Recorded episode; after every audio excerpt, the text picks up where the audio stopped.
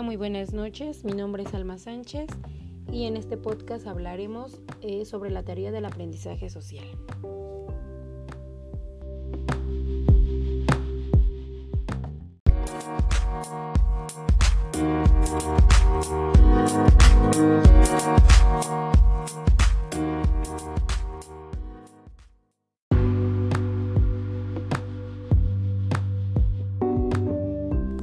El padre de la teoría del aprendizaje social es el psicólogo canadiense Albert Bandura.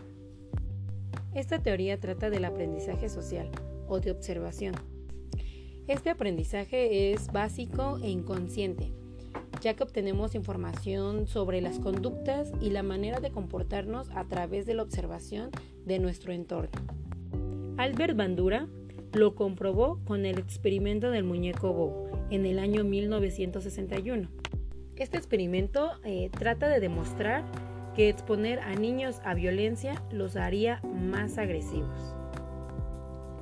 Este estudio se llevó a cabo en la Universidad de Stanford, donde Bandura eh, fue profesor, experimentando con niños de preescolar que asistían a la guardería de la universidad. Eh, primero dividió a los niños en tres grupos, en el primer grupo se le mostraban adultos golpeando al muñeco bobo. Otro grupo eh, veía comportamientos y actividades no agresivas con los muñecos. Y el tercero no observó ningún comportamiento relacionado con estos juguetes.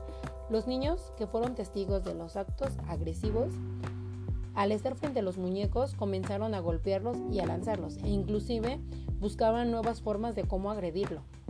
Los que no presenciaron estas actitudes violentas no lo hicieron y en su lugar jugaban con los muñecos, y en el tercer grupo solo lo ignoraban. Esta teoría se apoya en la idea de que los niños aprenden en entornos sociales por medio de la observación y limitación del comportamiento que ven.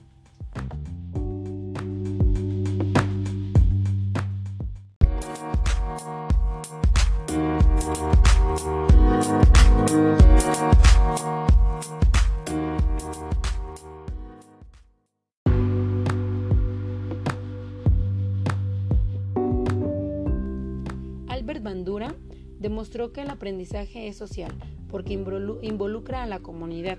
Los alumnos aprenden del comportamiento de sus padres, maestros y compañeros, no solo del tema expuesto en clase.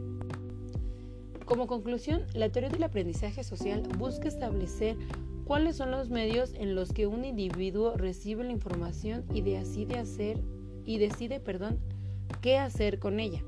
Se puede decir que en el aprendizaje todos somos aprendices, nadie es autosuficiente ni autómata. El hombre es un ser sociable por naturaleza y gran parte del tiempo es necesario recibir y transmitir información para poder comunicarse.